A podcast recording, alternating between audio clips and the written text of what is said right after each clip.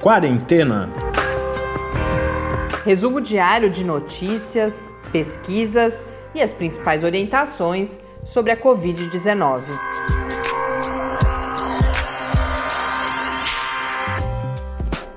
Quarentena, dia 193. Olá, começamos agora nosso centésimo, nonagésimo terceiro encontro aqui no Quarentena.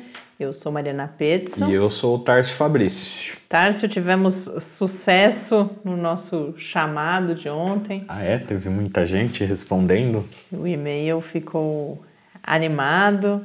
Quero mandar um abraço primeiro, professor Romeu, que nos enviou uma sugestão, um evento que eu estou planejando assistir. É hoje ainda, então poucas pessoas, só quem é, ouve o podcast logo que a gente publica ainda vai conseguir aproveitar a sugestão, que é o webinar sobre a situação da pandemia de Covid-19 na América. Vai acontecer hoje, dia 24 de setembro, das 5 às 7, né, no final da tarde, com participantes da Argentina, Colômbia, aqui do Brasil também, o César Vitória, que é da Universidade Federal de Pelotas, epidemiologista. São vários participantes.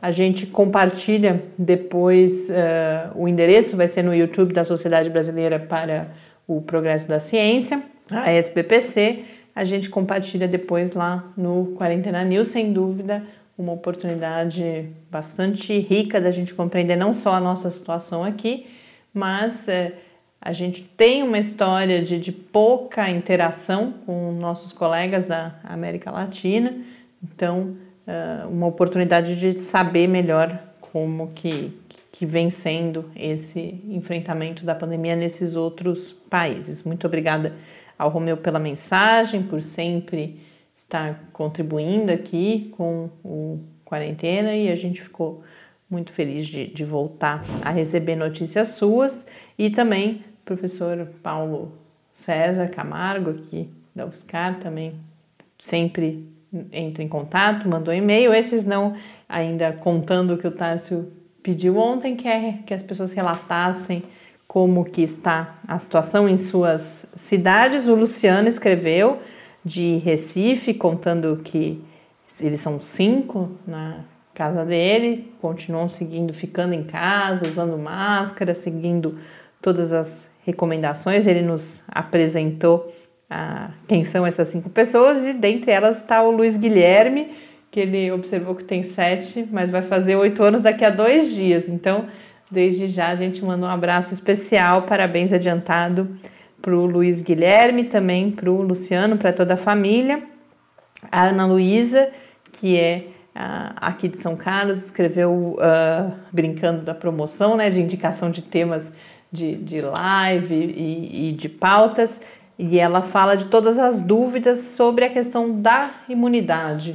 Inclusive o risco das pessoas pensarem que, ah, porque eu já fiquei doente, eu posso eh, me expor. Inclusive o professor Bernardino toca nesse tema na nossa conversa de hoje. Hoje é quinta, né? Tradicionalmente a gente faz esse panorama e esse é um dos assuntos que ele passa rapidamente, mas sem dúvida, Ana Luiz, a gente está. A questão, né, imunologia, imunidade, além de ser um dos grandes pontos de. não só ponto de interrogação, mas que hoje, coincidentemente, tem. Eu trago uma outra notícia sobre isso, um ponto que vai definir o futuro, em grande medida, os cenários possíveis no futuro da pandemia, é também algo que a gente foi percebendo com uh, ao longo desses meses quão complexa é essa área, tanto como área do conhecimento, mas o próprio, e até por causa disso, o nosso próprio, o funcionamento do nosso sistema imune, então já passou da hora da gente tentar organizar, vamos estar tá anotado aqui, próximo, a gente já tem um calendário para as próximas semanas, coincidentemente eu fui conseguindo agendar, a gente vai falar de impactos neurológicos da Covid-19, vamos falar de fármacos, e de vacinas também, eu já ponho nessa lista, vamos marcar uma conversa sobre imunidade. E a Ilmara, de João Pessoa, essa foi para matar a gente de inveja, Tarsi. Ilmara escreveu que segue também cumprindo todas. A Mara é uma das pessoas desde o começo que vem relatando ela como a gente recebe até as compras em casa, então de fato tem saído muito pouco de casa, mas falou que passou quatro dias na praia em Cibaúma, no Rio Grande do Norte, que é ali em Tibau do Sul, tomando uh, todos os cuidados. Então, Uh, alugou uma casa com cozinha, levou já os mantimentos de casa, uma, escolheu uma praia bastante isolada e só foi à praia quando de fato não havia outras pessoas. Então a gente bota inveja nisso, né? É, só a gente tem pensado nessa possibilidade de em breve ir à praia, mas a gente tem um, um complicador que só para chegar no Nordeste a gente teria um risco muito grande do avião. Então a gente vai precisar, se decidirmos mesmo, ainda não, não temos certeza, porque aqui é mais difícil de achar uma praia com mais deserta, Eu né? diria que é quase impossível, na verdade. Essa discussão sobre as praias também me lembrou que o Marcelo também voltou a escrever, ele que claramente tem demonstrado uma angústia muito grande com essa permanência em casa, como todos nós, é claro, principalmente quem tem filhos crianças ou até adolescentes que vão demonstrando cada vez mais. Uma das outras pessoas, acho que foi a, própria Umar, assim, que escreveu que também essa faixa etária vai demonstrando mudanças de humor, inclusive. Então, mas não, não tem jeito. Ah, e a Ana Luísa, agora que eu lembrei também, a Ana Luísa chamou a atenção do Tarso. Eu tinha percebido, por incrível que pareça, a gente não tinha conversado, mas acho que a gente concorda um pouco com as razões. Ela chamou a atenção que o Tarso parou de falar o Fique em Casa, né, no final do programa, e, e ela, eu lembrei disso porque ela vai falar, eu já me sinto meter de estar tá guardando o distanciamento, e aí a gente para de ter essa cumplicidade, isso tem a ver com o que o Marcelo colocava também, vocês vão notar isso na, na conversa hoje com o Bernardino também, e não há justificativa para quem pode, porque somos, e, e, eu acho que em alguma medida o Tarso para de falar o fica em casa, porque cada vez mais, infelizmente, nós temos pessoas que não têm mais essa opção diante do retorno, por exemplo, é, das, das empresas. Tem muitas né? empresas, empresas voltando com trabalho presencial, etc. Então tá, é uma situação um pouco mais complicada. Tem gente que realmente não pode mais ficar. Né? Agora, mais do que nunca, isso significa para nós que, sem dúvida, é um privilégio ainda poder permanecer em casa, nada justifica que não cumpramos isso, por mais difícil que seja. E por mais que eventualmente a gente tenha que achar algumas válvulas de escape, como por exemplo nos relata a Ilmara ou alguns, é, a própria professor Bernardino já falou disso, bom, se precisar encontrar a família, encontrar em ambiente aberto, usando máscara, então a gente ir achando essas alternativas, mas nunca entender que o risco não está mais presente. Então, e, e, e lembrando também como o professor Paulo Lotu falou na live que a gente fez com ele, né? Vá para um parque, para uma praça, pratique esporte, faça uma atividade física que só isso já tira um, vai ajudar a tirar um pouco essa angústia desse isolamento e você vai estar tá relativamente seguro, né? A, a, chance de você pegar alguma coisa praticando um esporte sozinho, numa praça, num parque, é muito difícil. Então, é, não é nula, né? É a gente nula, tem essa responsabilidade claro, de falar claro. isso aqui. É, é, é, importante as pessoas entenderem um pouco isso também. Nós temos todas as recomendações sanitárias, todas as orientações. Nós, como comunicadores aqui, temos uma responsabilidade também de uh, ser o mais rígido possível nesse sentido. Agora, é claro que as decisões pessoais são. Hum. A gente não, não, não, Ninguém. Já, eu acho que eu já disse isso aqui antes, inclusive, ninguém está aqui para julgar. Agora, fato é que o risco segue presente. Uhum. De um lado, então o recomendável é permanecermos em casa com todos os cuidados, e de outro, a gente precisa considerar a situação real de cada um, o que, que é possível fazer e qualquer, como o Tars coloca isso, a gente por exemplo, compartilhando com vocês a nossa situação. A gente mora numa casa, num condomínio, a gente consegue sair todos, todos os dias com os cachorros. E eu não tenho dúvida de que isso ajuda demais, uhum. que isso é completamente diferente de você ficar trancado num apartamento, por exemplo, e esse tempo todo. Então, eh, cada um precisa ir encontrando as alternativas e é isso. A recomendação continua sendo, sem dúvida nenhuma, ficar em casa e nós seguimos por aqui, viu, Ana Luísa? Você não está sozinha e a gente tem muitos depoimentos de fato, e-mails que chegam. A gente vê que os primeiros que chegaram aqui foram das pessoas que seguem, que podem eh, permanecer em casa. Mas a gente convida todos vocês nas mais diferentes situações que, por favor, se manifestem cada vez mais. Esse espaço é um dos objetivos do podcast aqui, que a gente possa ter esse diálogo entre nós, não só sobre as dúvidas, por exemplo, que tem nos ajudado a, a pautar os nossos uh, encontros, mas também esse compartilhamento de, de experiências. Isso é um apoio fundamental que a gente espera que esse espaço possa significar para todo mundo. Antes de chamar a entrevista com o professor Bernardino, vou compartilhar uma nota rápida, mais um anúncio de fase 3 de vacina.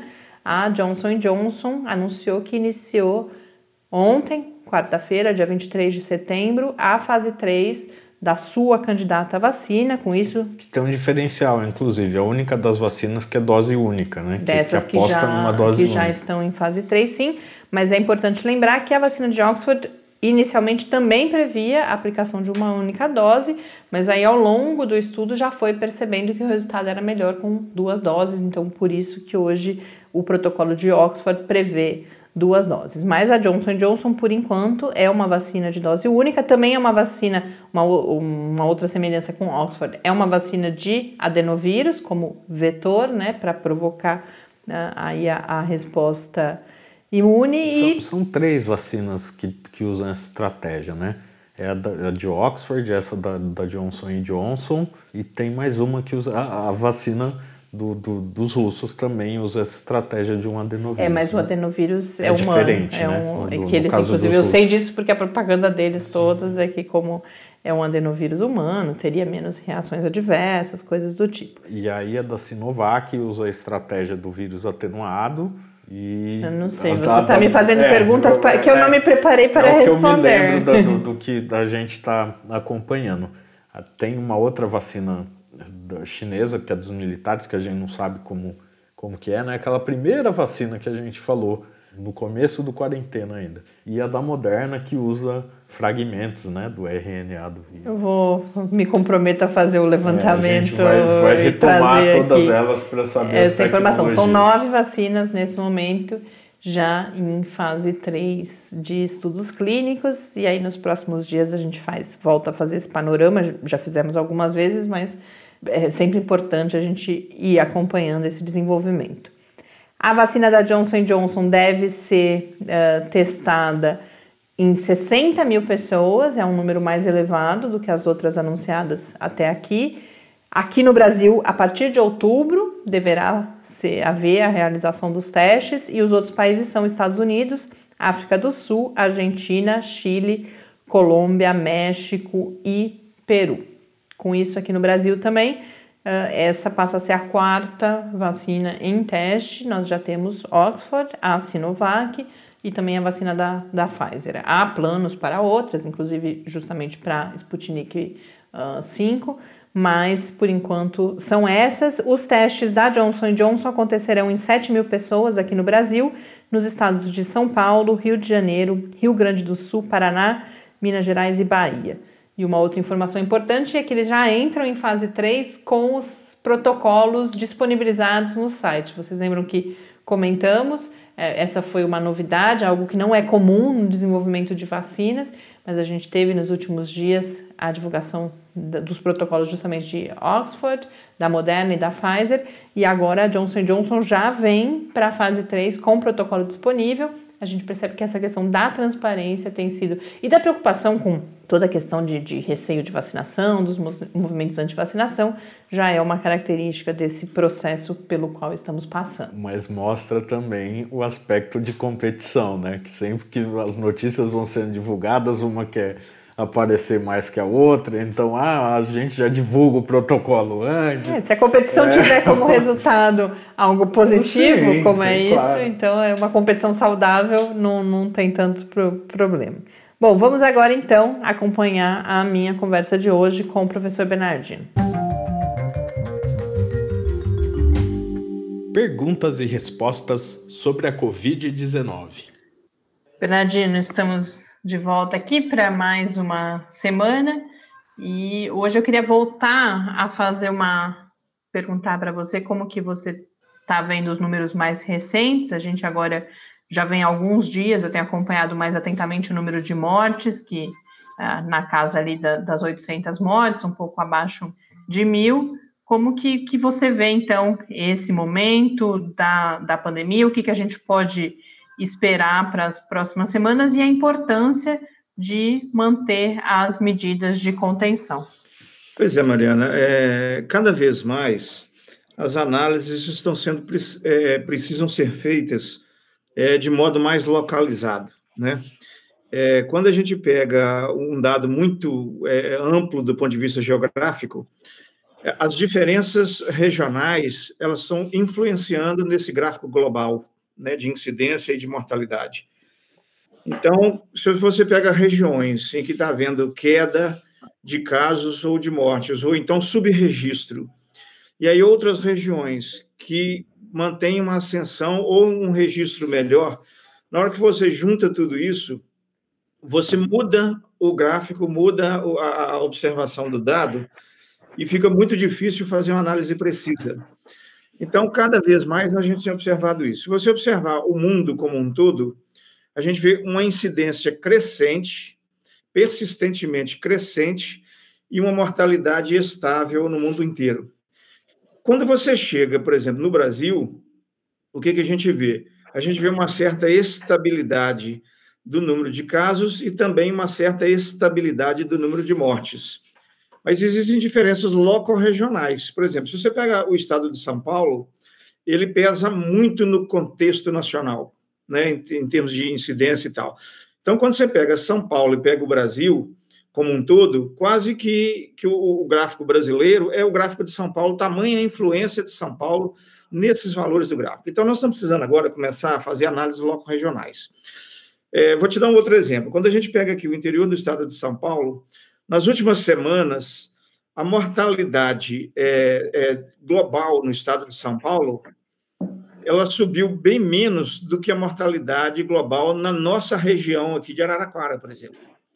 Né? Então, se você pegar a, a macro-região de Araraquara e comparar com as outras macro-regiões do estado de São Paulo, é, nós tivemos um aumento aproximadamente de 80% em número de mortes, enquanto que o resto do estado de São Paulo teve 20% só. Mas quando você pega, por exemplo, São Carlos, município de São Carlos, deve ter uns 15 dias ou mais que a gente não registra nenhuma morte. Então, assim, não dá mais para a gente fazer essas análises globais, porque o efeito de um influencia no outro e cria um viés no gráfico de interpretação muito difícil de analisar. Então, na verdade, o que, que a gente tem observado assim, de uma maneira geral? Né? Tudo indica que nós estamos aumentando a subnotificação de casos não graves e fazendo uma maior notificação de casos graves, mostrando uma aparente redução no número de casos, sem uma redução na mesma proporção do número de mortes. Você pega, por exemplo, na nossa própria região aqui, tem alguns municípios que a taxa de hospitalização caiu, o que não foi o que aconteceu em São Carlos, onde a taxa de hospitalização vem subindo é, é, é progressivamente. A, a, o número de pessoas internadas é, é diário vem subindo, sem que, ao mesmo tempo, aumente a proporção de mortes. Então, nós temos várias questões influenciando nisso. Primeira questão das notificações. Né? Muitos locais têm, eles têm notificado de maneira diferente do ponto de vista qualitativo e quantitativo. É, muitos lugares estão notificando teste rápido, com teste sorológico comum, com, com PCR, notificando aquilo tudo junto, misturado. Isso dificulta muito a análise, porque o tipo de interpretação é diferente, inclusive do ponto de vista epidemiológico, em função dos testes. É, alguns municípios estão notificando o evento numa data completamente diferente do registro então, hoje eu chego lá e vejo São Carlos assim, nossa, aumentou muito de ontem para hoje. É, é porque os casos daquela época do testar para cuidar, agora que eles entraram no registro. Aí, o que, que acontece? Quando eu vejo isso e vou fazer o cálculo da letalidade, da noite para o dia a letalidade caiu absurdo. Então, então, assim, nós estamos tendo muita dificuldade agora de fazer uma análise mais precisa em função desses vários fatores. Outras coisas também podem estar influenciando nisso. Será que a imunidade coletiva vem aumentando progressivamente com a doença, isso vem influenciando na queda do número de novos casos? É possível, né? É, será que está tá havendo alguma alteração no perfil de mortalidade da doença, seja em função do vírus, seja em função da melhor qualificação do sistema de saúde, porque ele aprendeu a lidar com isso? Né? Então, tem, tem vários fatores que nós vamos precisar analisar para interpretar melhor isso, né? mas nós vamos melhorar muito os nossos registros epidemiológicos, é porque a gente tem tido uma certa dificuldade de conseguir dados direto com os municípios, dados mais, pre, mais precisos estamos conseguindo muito dado que vem nos boletins, mas é, para esse tipo de análise eles estão se tornando insuficientes para uma precisão maior das análises. Agora, em resumo, eu já posso dizer o seguinte: a epidemia no Brasil ainda continua fora de controle, não tem nenhum indicador é, apontando que ela está sob controle. Em todos os outros lugares, as flexibilizações têm levado a uma nova onda, e o Brasil não está fora dessa possibilidade. A expectativa futura de curto prazo para o Brasil, agora, mês de outubro, é de piora dos indicadores em função dessas flexibilizações que aconteceram em setembro. Então, nós estamos esperando um aumento do número de casos e número de mortes agora em outubro, em função dessas flexibilizações que aconteceram. Então, assim, nós ainda não temos nenhuma segurança para fazer qualquer afrouxamento de medidas pelo contrário, nós ainda continuamos propondo novas medidas que ainda não foram aplicadas e radicalização de outras. Inclusive, a própria Regional de Saúde aqui de Araraquara concordou e entendeu isso, e os municípios já estão se mobilizando para implantar novas medidas de qualificação das que já estão aí, para prevenir novas ondas da Covid, porque a situação ainda não está sob controle e é muito arriscado qualquer afrouxamento de medida nesse momento. Portanto, as recomendações, tanto no nível individual, para quem, por exemplo, puder continuar uh, mantendo o distanciamento, quanto do que a gente já conversou várias vezes de políticas públicas, a necessidade de, de, de, de aumentar a possibilidade de ação da vigilância epidemiológica, a busca ativa de casos, tudo isso que continua não sendo feito no Brasil, nada muda nesse sentido, né? Eu tenho recebido muitos e-mails de ouvintes, por exemplo, ou dizendo que se sentem como ETs porque continuam em casa e aí recebem muita pressão de familiares, de amigos. Alguns mandam dados, inclusive falam: "Não, mas olha aqui o dado de não sei onde que tem uma letalidade baixa". Eu acho que esse é um problema também desse olhar para esses dados uh, agregados que vai cada vez mais fortalecendo esse discurso de que o pior já passou e que, portanto, poderíamos mudar, seja nossas decisões individuais de cuidado, seja justamente as políticas de, de, distanciamento, por exemplo, né? Não, com certeza. É, é fazer análise dos dados da maneira como a gente tem tido acesso aos dados e da maneira como ele tem sido divulgado é um equívoco técnico de interpretação, inclusive. Outro equívoco é achar que nós estamos numa situação tranquila e que já dá para negligenciar algumas coisas, fazer reuniões, etc. E tal. Hoje, o que, que a gente tem observado muito? É, o, ao, que, ao, que, ao que parece, está acontecendo quase que um isolamento social seletivo.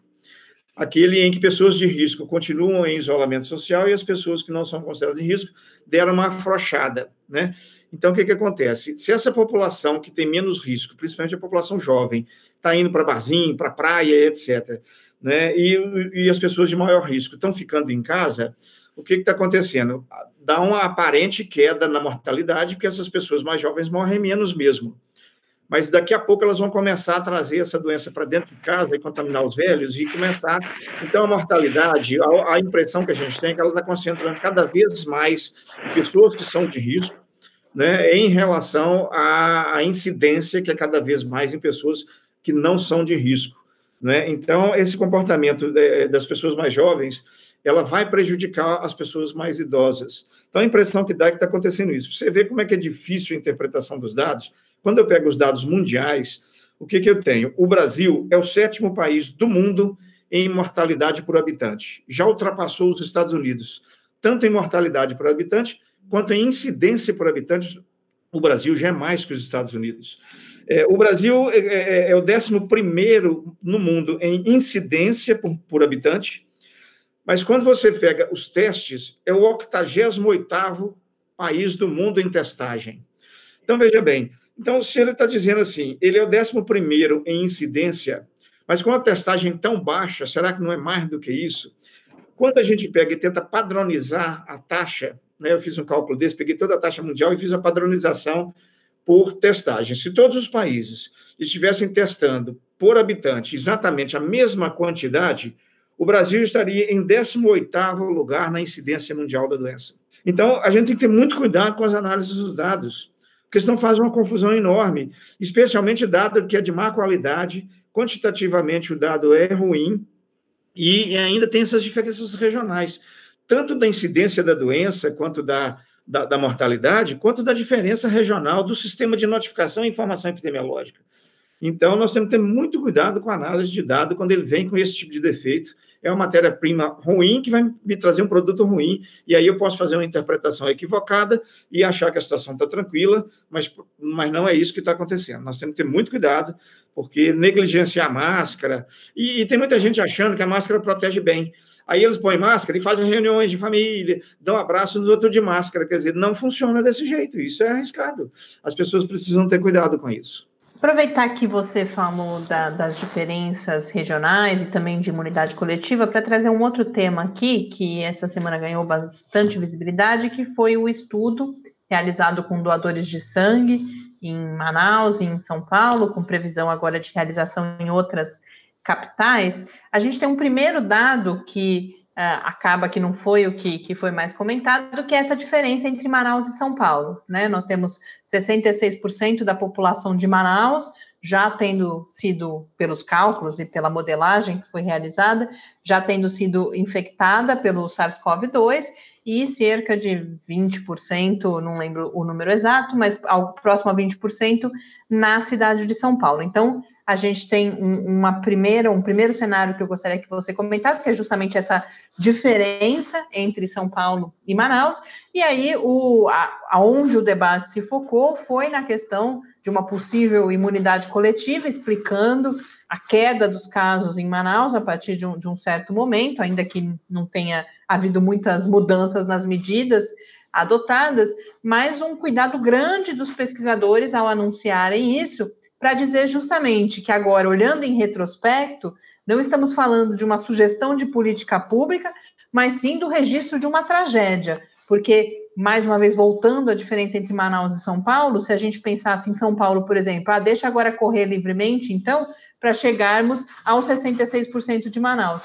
Qual seria o custo disso em termos de vidas humanas e não só, mesmo as pessoas recuperadas, como a gente já viu, podem manter sequelas, uma série de problemas associados. Então, como que você recebeu esse estudo? O que, que você destacaria desses resultados? Olha, o, a epidemia nos coloca diante de uma escolha muito difícil. Porque se eu, o, o que nós queremos é que as pessoas fiquem imunizadas o mais rápido possível. Só que para imunizar as pessoas o mais rápido possível, tem que ter uma matança muito grande. Né? Ou seja, se a doença disseminar muito rápido, muito intensamente na população, com alta incidência, vai ter uma altíssima taxa de mortalidade, mas vai imunizar quem sobreviver né, por um, prazo mais curto. Então, entre, entre a gente demorar um pouco mais para imunizar todo mundo, a custa de menos mortes, talvez seja mais vantagem do que que todo mundo se imunize rápido, mas a custa de uma mortalidade muito alta. Né? Então, assim, é, imaginar que eu, que, eu, que eu vou desejar uma imunidade natural é, da infecção na população.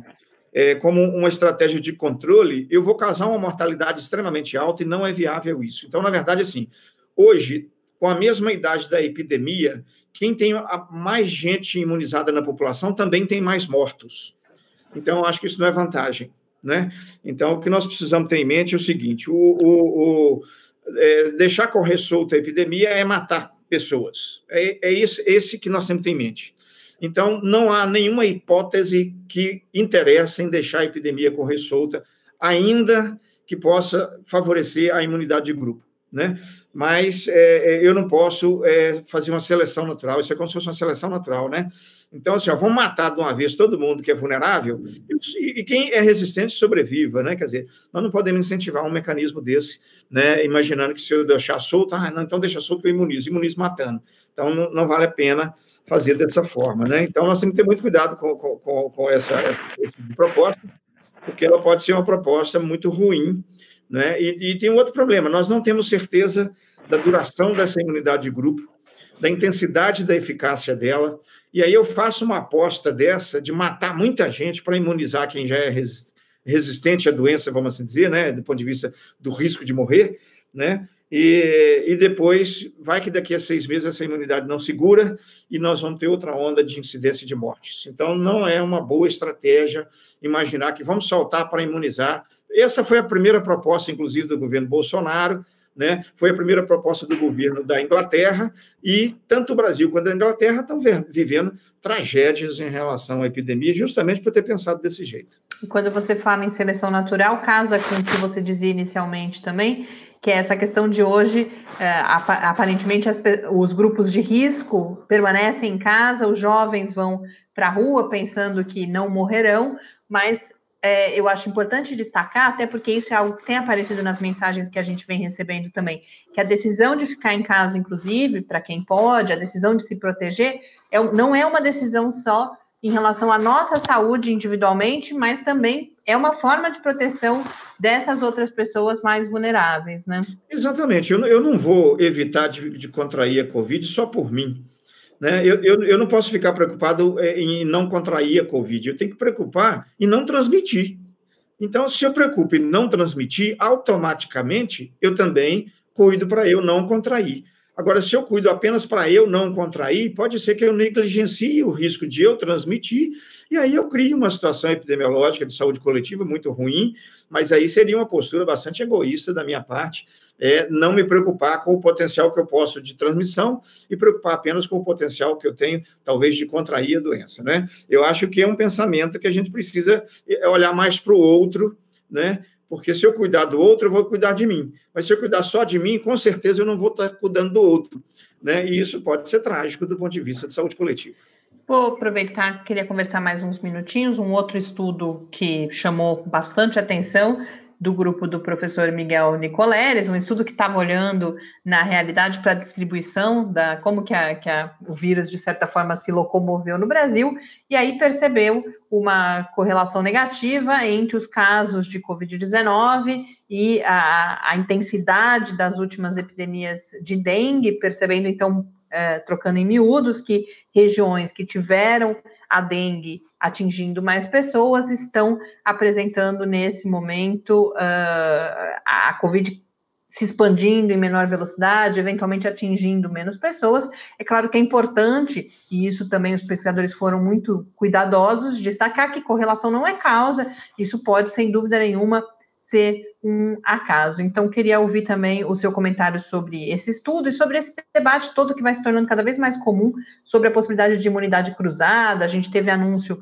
de estudo com BCG começando aqui no Brasil também. A gente tem toda a possibilidade de uma imunidade causada por ou alguma proteção por infecções por outros coronavírus. Então, esse é um tema que vira e mexe e volta a aparecer, né? É, na verdade, a imunidade cruzada é uma coisa já conhecida em, em, várias doenças, né? E é uma coisa até muito frequente, né, da gente encontrar na prática clínica, né? Imunidade cruzada entre uma doença e outra. Mas veja bem, essa imunidade cruzada, é, ninguém sabe exatamente a intensidade dela, né, o potencial de, de proteção individual. Do ponto de vista epidemiológico, é, é pouco provável que esse tipo de imunidade cruzada tenha importância né? Porque a imunidade cruzada, na verdade, é um fenômeno bastante individual, genético, inclusive, da pessoa, né? E, e não dá para extrapolar isso para o pronto coletivo, né? Então, mesmo que eu diga assim, não, a, a, o coronavírus SARS-CoV-2 tem muita imunidade cruzada com os outros coronavírus que fazem resfriado comum. Isso pode ser até, às vezes, interessante do ponto de vista individual, em alguns casos, mas dificilmente isso vai repercutir epidemiologicamente na incidência e na mortalidade pela doença. Então, eu acho que nós não podemos contar com imunidade cruzada para fazer controle epidemiológico da doença. Seria um equívoco muito, muito sério se a gente fizer isso, né? Então, eu posso até imaginar, não, se eu já tive três infecções de dengue, se eu já tive. Isso pode me proteger contra coronavírus? É, é até possível. Agora, do ponto de vista de saúde pública, quando eu pego a quantidade de pessoas, vai ser um ou outro, talvez, que vai ter essa, essa sorte de ter essa imunidade cruzada com essa competência toda, e isso não vai ter repercussão epidemiológica no âmbito da saúde coletiva. É, outra questão também desse estudo né, que, que você apontou, que, do Nicoleles, ele é um estudo interessante, mas ele é apenas um estudo descritivo que está mostrando uma coincidência que, até agora, do ponto de vista científico, a gente só pode atribuir ao acaso por enquanto, né? Nós precisamos aperfeiçoar esse estudo. Porque, veja bem, é, as desigualdades que, que, que, promovem a dengue são também as mesmas desigualdades que promovem a, o coronavírus. Dengue mata mais é pobre, dengue dá muito mais em comunidades miseráveis, e coronavírus também. Então, será, será que essa coincidência é da dengue com coronavírus ou é da pobreza com as duas doenças? Quer dizer, tem uma série de fatores de confusão a ser observados, né? Então, por exemplo, qual é a faixa etária mais afetada por dengue? Qual é a faixa etária mais afetada por coronavírus? Será que faixa etária né, de afecção em cada uma das duas doenças é o fator de confusão que está dando a entender essa coincidência? Será que é o desenvolvimento urbano? Será que é a educação das pessoas? Será que é a pobreza? Tem uma quantidade tão grande de fatores de confusão, ainda mais no Brasil, essas diferenças regionais. A própria distribuição da doença no país aqui foi muito desigual. Né? É, é, e aí eu penso, ah, não, mas o Rio Grande do Sul teve menos dengue ou mais dengue. Então, porque lá teve menos dengue, hoje está tendo menos coronavírus. Tá, mas o coronavírus chegou lá de uma maneira completamente diferente, como chegou em São Paulo, como chegou no Rio de Janeiro.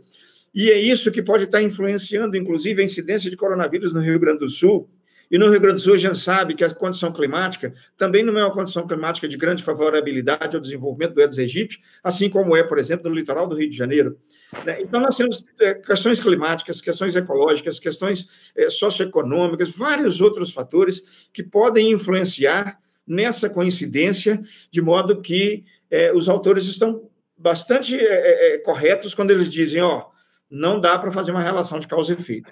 Foi uma coincidência né? E se de repente também eu, eu fizer uma, outras análises, então assim tem muito fator de confusão aí nessa pesquisa que precisa ser purificado para a gente poder é, é, falar. Talvez até um estudo experimental, né? Eu, eu teria que pegar um, uma, uma comunidade de pessoas que teve dengue recentemente, né?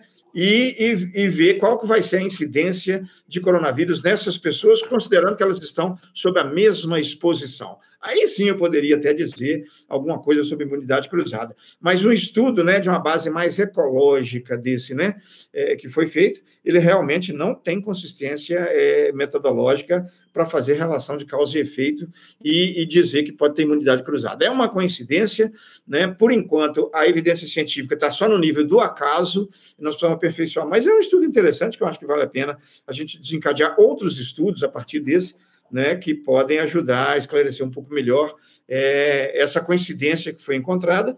Foi muito mais uma coincidência do que um efeito é, científico de, de correlação entre uma coisa e outra. Né? Nadino, muito obrigada por mais esse encontro e até a semana que vem.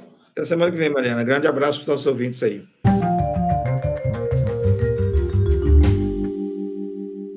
De volta aqui no Quarentena para mim foi mais uma vez muito rica essa conversa com o professor Bernardino, deixar claro o quanto um aspecto, sem dúvida, hoje, ao longo dos últimos quatro dias, quando eu via lá 800 e poucas mortes, 800 e poucas mortes, embora sejam ainda, para a gente ver como a gente vai se desensibilizando também, porque dava um certo alívio, ah, não estamos mais naquelas casas dos 1.200, 1.300 mas tem um, um, um, componente importante aí de, de sensibilização, que são 800 pessoas morrendo todos os dias ainda.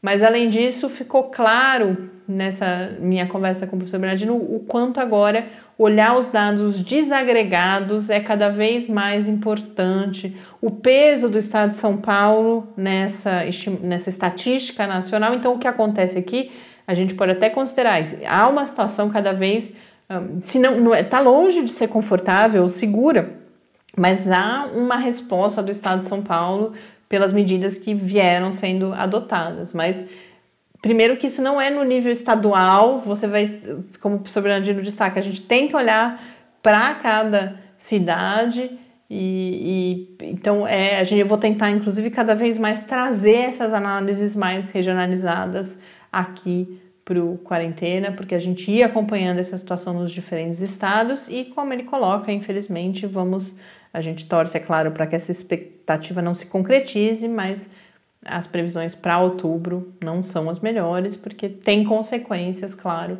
essa flexibilização. Antes da gente encerrar, queria comentar o estudo que até foi bem noticiado aqui no Brasil nos últimos dias, a gente não tinha tido a oportunidade de trazer aqui, ainda que foi a simulação, uh, as simulações realizadas por pesquisadores da Universidade de Princeton, que uh, isso foi publicado na revista Science, e eles chegam ali a oito cenários para a pandemia nos próximos uh, cinco anos. Agora, eu queria fazer uma crítica à forma como isso foi divulgado, uma das matérias aqui que foi a minha. A matéria está muito boa, que é a matéria do Globo, mas o título é ah, Estudo mostra que o pior já passou. Quando de forma alguma esse é o destaque a ser feito, porque ainda mais nesse. Aí, eu trago essa observação aqui menos para criticar o, o, que foi feito na, na, mídia, embora seja um problema, mas é, mais para a gente enriquecendo essa nossa reflexão sobre como o discurso público vai tendo impacto sobre o comportamento das pessoas. Uhum. Então, o que esse a, o, a simulação vai mostrar é que é, não teremos picos pela simulação, picos, nunca mais a gente vai ter tantos infectados quanto tivemos em 2020. Mas um dos cenários que eles trazem, por exemplo, você continua tendo picos até 2025 que são quase tão grandes quanto os de 2020. Ou mesmo se a gente pensar que a gente teria picos com metade dos infectados de 2020, então como assim você dizer o pior já passou? Nesse momento, qual que é a conclusão de quem lê só a manchete? Oba, posso ir para a rua. Claro. Quando não há relação nenhuma entre uma coisa e outra. E mais importante do que isso, a principal mensagem desse artigo, desses pesquisadores, eles mesmos falam, há um grau de incerteza nesses cenários que eles desenham, que o principal resultado do estudo deles é, um, mostrar a complexidade dessa modelagem, como muitos fatores precisam ser considerados. Eles vão mostrar a importância de três desses fatores, esse é um outro resultado importante. Então, claro, a vacina e um conhecimento melhor sobre reinfecções, o, o que acontece nas reinfecções e principalmente sobre a duração da imunidade, tanto via infecção natural quanto se as vacinas, que tipo de imunidade a vacina, quando encontrada, irá conferir. E eles chamam muito atenção, e isso é muito importante, o quanto nós precisamos seguir com estudos sorológicos, né, com testes de anticorpos adequados, sensíveis para a detecção dessa infecção, para que, que essa modelagem possa se tornar um pouco mais próxima da realidade, com menos incerteza. Então, essa é a mensagem. E não, o pior já passou, e ainda mais quando, como eu disse, o que eles estão falando é de um pior, que é um pico em do ano que vem um pouquinho menor do que o desse ano. Tipo, oi, quem deseja isso, né?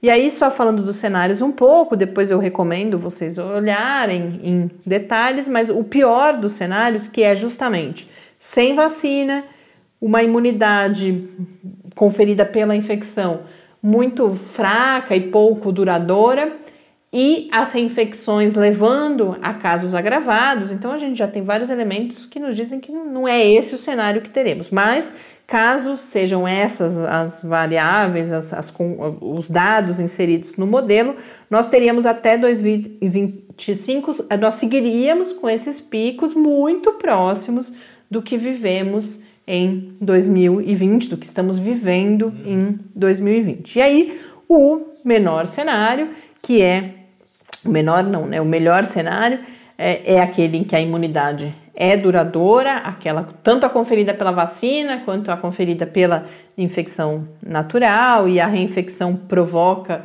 casos menos graves, nós teríamos tido esse primeiro pico e a hora que conseguimos controlar a pandemia, estaríamos uh, livres do problema. Mas há lá vários outros uh, cenários com ondas menores, e aí tudo, como eu disse, vai depender disso que está incerto. Se e quando teremos a vacina, qual será a eficácia da vacina e o que ainda aprenderemos sobre a imunidade.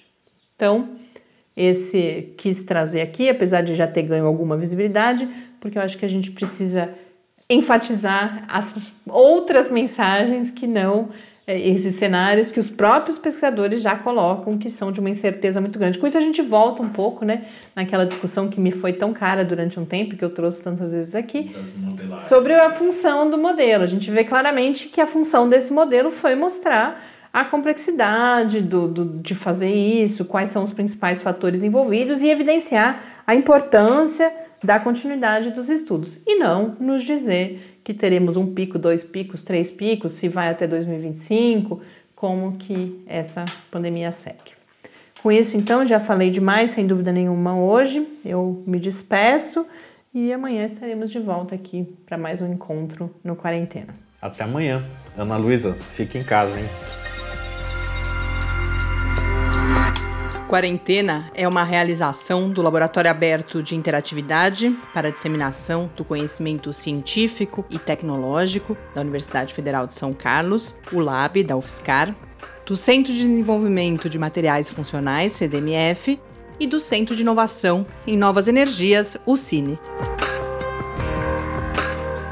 Pauta, produção e apresentação: Mariana Pezzo e Tárcio Fabrício. Arte e design de Henrique Mateus. Desenvolvimento web, Eduardo Martins. Edição de áudio, Lucas Stefanuto. Apoio Fundação de Amparo à Pesquisa do Estado de São Paulo.